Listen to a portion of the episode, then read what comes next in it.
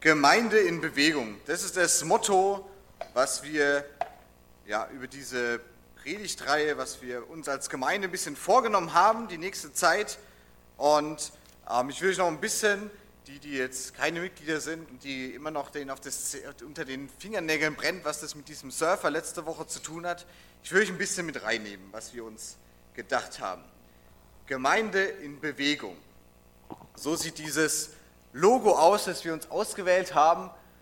Ein Surfer auf einer Welle, was hat es damit auf sich?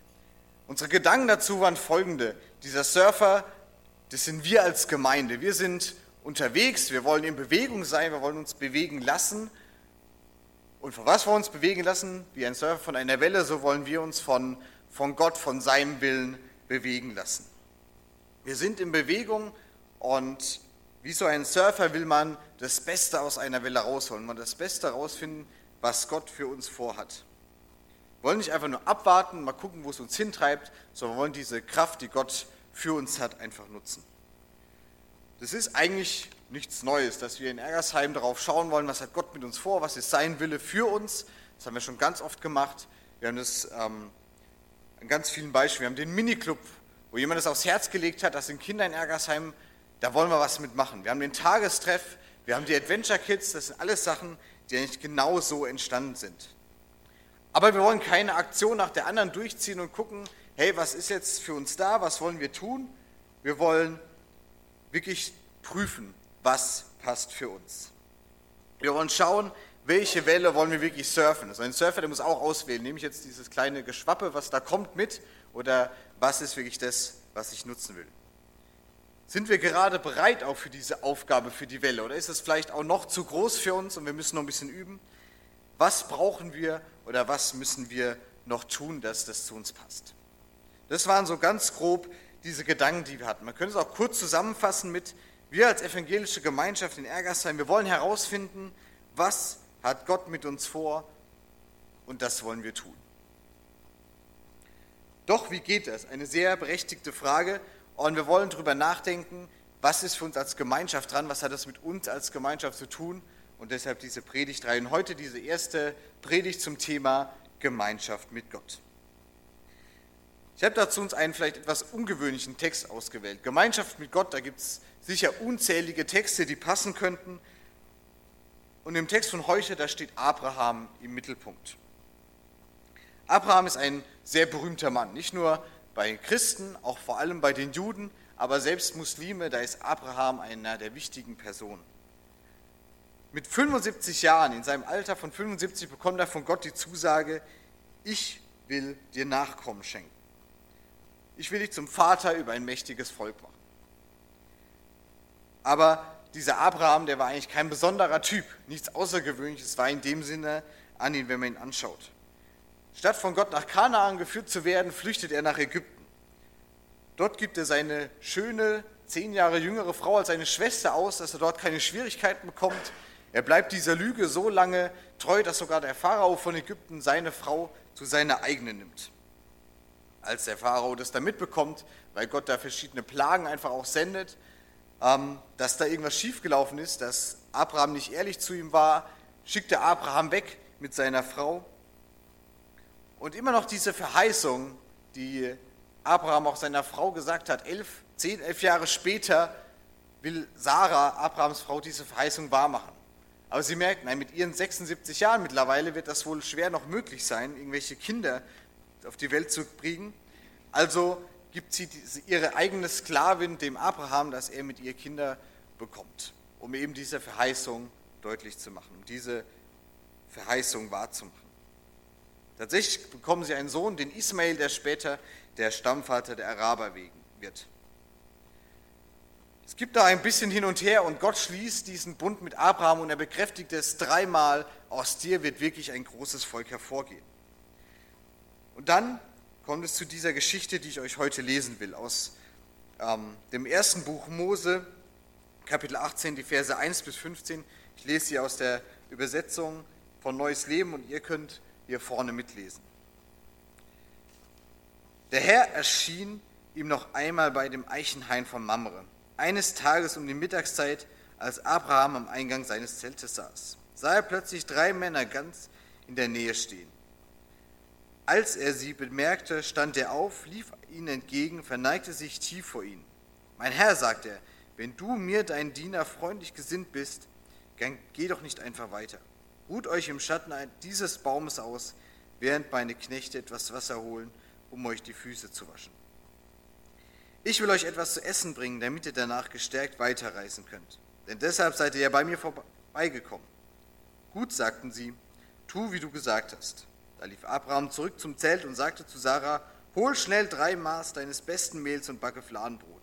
Dann lief er hinaus zur Herde, holte ein zartes junges Kalb, gab es einem Knecht mit der Anweisung, es umgehend zu schlachten und zuzubereiten. Als das Essen fertig war, nahm er Butter und Milch, das gebratene Fleisch und servierte es den Männern.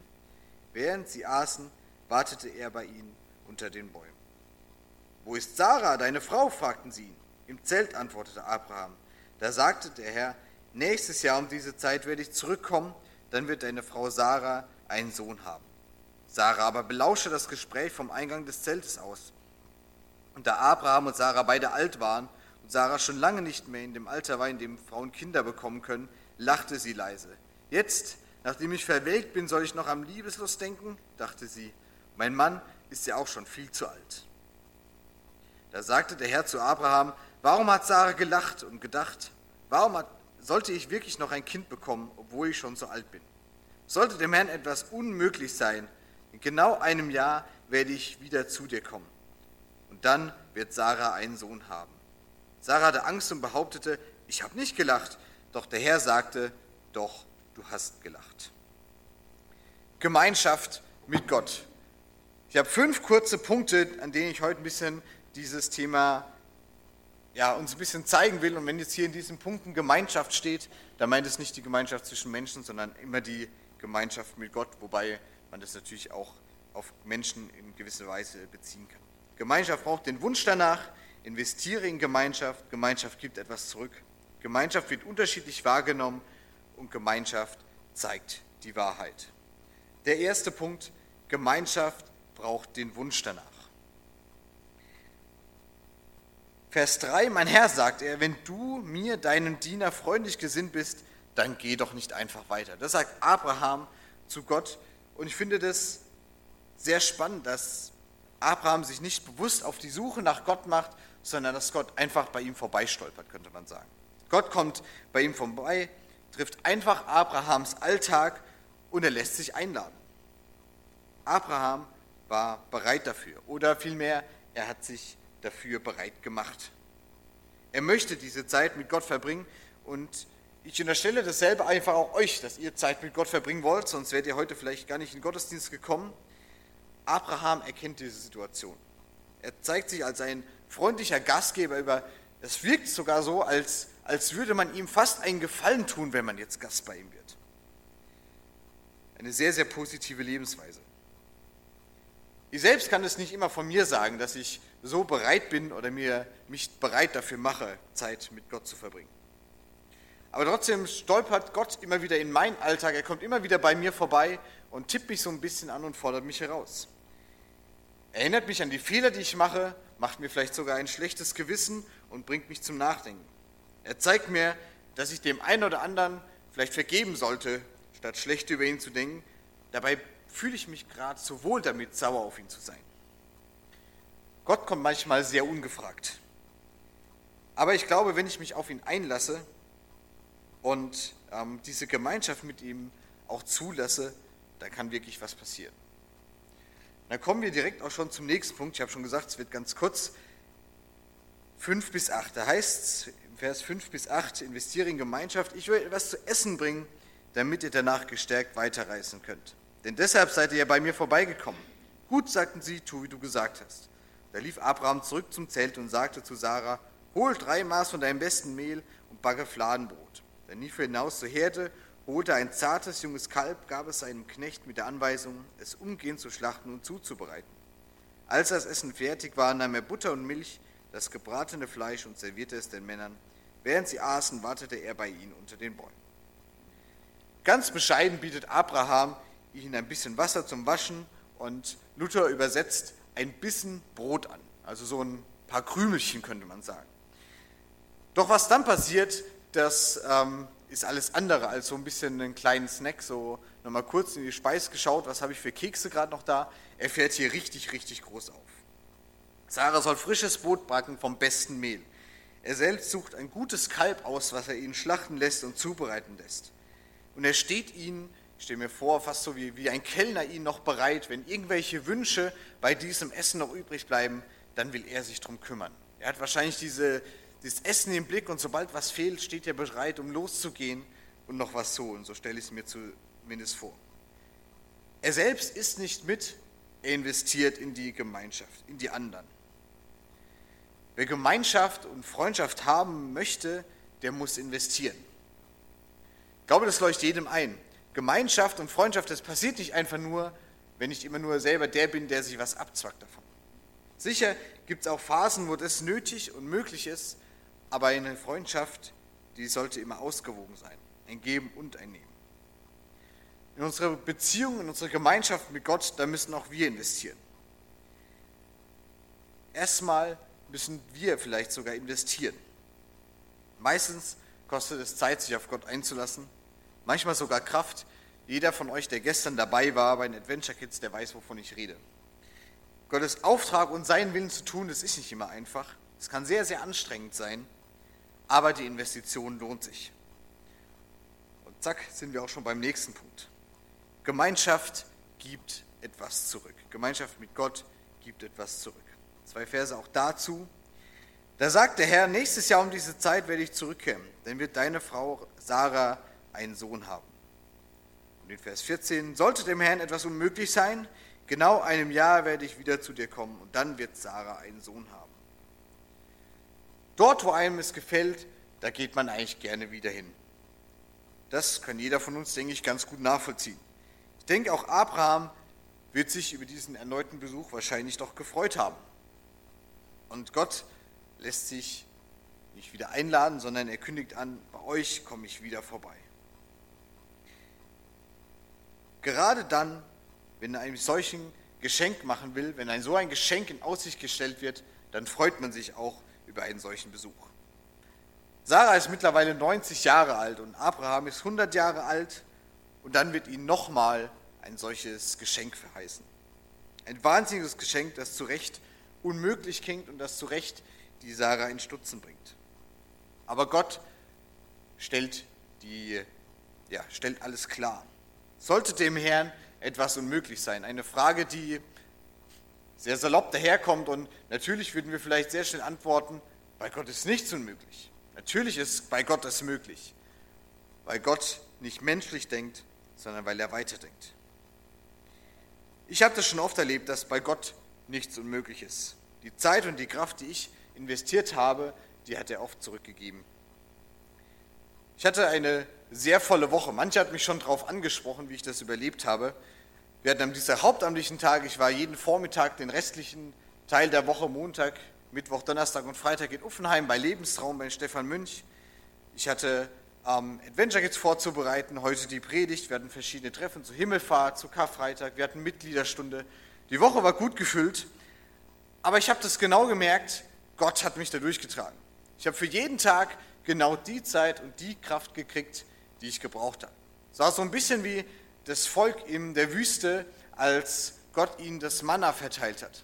Er hat ihnen gesagt, ich gebe euch nicht in Überschuss, ihr sollt euch keinen Vorrat machen, ich gebe euch für jeden Tag, für jede Situation genau das, was ihr braucht. Und so habe ich das diese Woche erlebt. Wer investiert, der kriegt es zurück. Gott ist da. Ich gebe meine Zeit und meine Energie und ich werde jeden Tag aufs Neue von ihm beschenkt. Diese Gemeinschaft mit Gott, die kann sehr, sehr unterschiedlich wahrgenommen werden. Mancher von euch hat vielleicht auch gedacht, wie hat er diese Woche durchgekriegt? Für mich war es auch eine Gemeinschaft mit Gott, aber es war auch herausfordernd. Mancher hat vielleicht geschluchzt oder gesäuft und selbst mir ging es zwischendurch manchmal so. Und in dieser Geschichte, da haben wir es, glaube ich, sehr, sehr ähnlich. Diese Gemeinschaft mit Gott, die wird sehr unterschiedlich wahrgenommen. Der Abraham auf der einen Seite, der ein freundlicher Gastgeber ist, der sich selber als ein Knecht, ein Diener bezeichnet für seinen Besuch. Ich habe schon gesagt, jemand, der so gastfreundlich ist, dass man ihm fast einen Gefallen tut, wenn man diese Gastfreundschaft annimmt. Und auf der anderen Seite ist Sarah, die Frau von Abraham, die über die Haltung, über die Meinung, über das, was dieser Gast von sich gibt, nur müde lächelt. Die diese Gemeinschaft gar nicht richtig vielleicht ernst nehmen kann, die plötzlich in Herausforderungen gedrängt wird, die plötzlich investieren muss, ob sie das vielleicht gar nicht will. Aber auch so ist es vielleicht manchmal. Während die einen sich in dieser Nähe zu Gott wohlfühlen, sich danach sehen und da gerne investieren, sich darauf vorbereiten, so herausfordernd ist es manchmal für die anderen. Sie belächeln das, was da passiert. Sie belächeln es auch, ob wir diesen Gott überhaupt brauchen, ob es überhaupt notwendig ist, dass man so viel macht und tut. Das Wichtige und Entscheidende meiner Meinung ist es aber, dass man ehrlich zu dieser Freundschaft, dass man zu dieser Gemeinschaft mit Gott steht. Der Abraham, für den war das klar, ich stehe dazu. Ich gehe da ehrlich rein, für mich gibt es da keine Zweifel. Es kann auch heißen, dass wir diesen Glauben einfach ganz authentisch leben.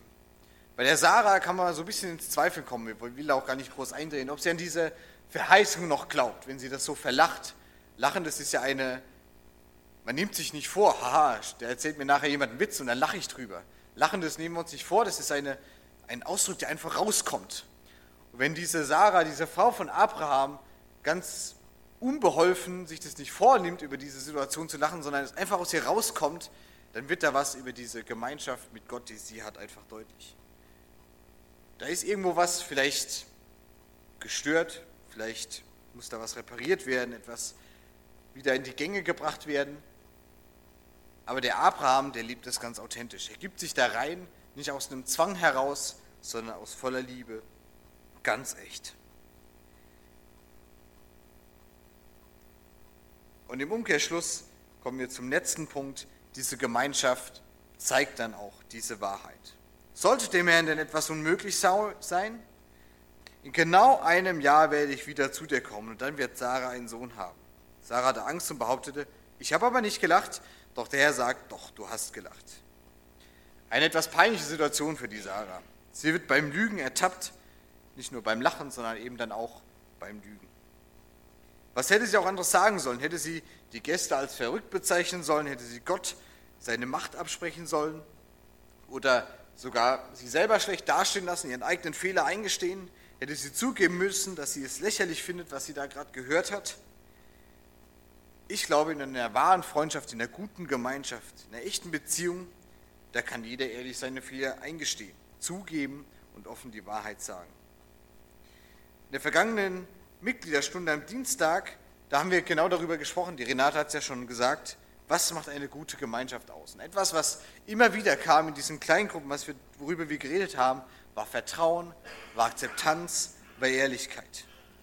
Und das kann natürlich nur in Verbindung miteinander geschehen. Gemeinschaft mit Gott, das haben, Gemeinschaft mit Gott haben, das kann auch heißen, dass er uns diese Wahrheit sagt und diese Wahrheit zeigt. Vorhin habe ich schon erwähnt, er wird mir manchmal vielleicht sehr deutlich zeigen, wenn, er, wenn ihn etwas an meinem Verhalten stört. Er wird die Wahrheit kundtun, er wird mir zeigen, was gut und richtig ist und wird mich herausfordern, vielleicht mein Denken, mein Verhalten, meinen Umgang mit anderen zu ändern. Gott kann das und Gott darf das bei mir. Er hat viel zu sagen und er hat eine Meinung zu meinem Verhalten und meinem Denken. Er hat die Antwort auf meine Fragen und er selbst ist Wahrheit. Gemeinschaft mit Gott. Fünf Punkte. Und ich will es uns nochmal zusammenfassen. Fünf Aussagen und Gedanken. Gott kommt manchmal ungefragt. Wenn ich Gemeinschaft mit ihm will, dann muss ich das aber zulassen. Ich kann in diese Gemeinschaft mit Gott auch investieren, in eine Beziehung mit ihm. Und was zurückkommt, das ist mehr, als ich vielleicht erwartet habe. Wir sollten zu dieser Freundschaft stehen und wir sollten uns von Gott zeigen lassen, was es heißt, seine Wahrheit zu sehen. Ich möchte beten. Herr, ich danke dir, dass du diese Gemeinschaft zu uns suchst, dass du in unseren Alltag, in unsere Situation hineinkommst, dass du dich auf uns einlässt und dass wir das erleben dürfen du bist da. Mach du uns bereit für deine Gemeinschaft, für deine Liebe, für das, was du mit uns vorhast. Jeden Einzelnen, aber eben auch uns als Gemeinschaft hier in Ergersheim. Ich möchte dich darum bitten, Herr, zeig uns deinen Plan, zeig uns, was dran ist und hilf du uns, dass wir ihn tun können. Statte uns dafür aus und segne du uns mit, deinem, mit deiner Kraft, mit deinem Geist. Amen. Wir wollen zusammen ein Lied singen. Das heißt Lebensgrund. Es ist ein bisschen aufgebaut wie ein Glaubensbekenntnis. Wir haben es schon öfter gesungen. Und ich will uns diesen Refrain nochmal vorlesen. Da heißt es, darauf verlasse ich mich und darauf vertraue ich. Ich bin mit Gott im Bund, das ist mein Lebensgrund. Ihr dürft gerne mitsingen, ihr dürft es als ein Bekenntnis aussprechen und ihr dürft es auch als einen Wunsch ausdrücken. Ich will mit Gott im Bund sein, ich will darauf vertrauen und mich darauf verlassen, dass er mit mir im Bund sein möchte. Er will es auf jeden Fall. Ich wünsche uns das, dass wir uns darauf einlassen können.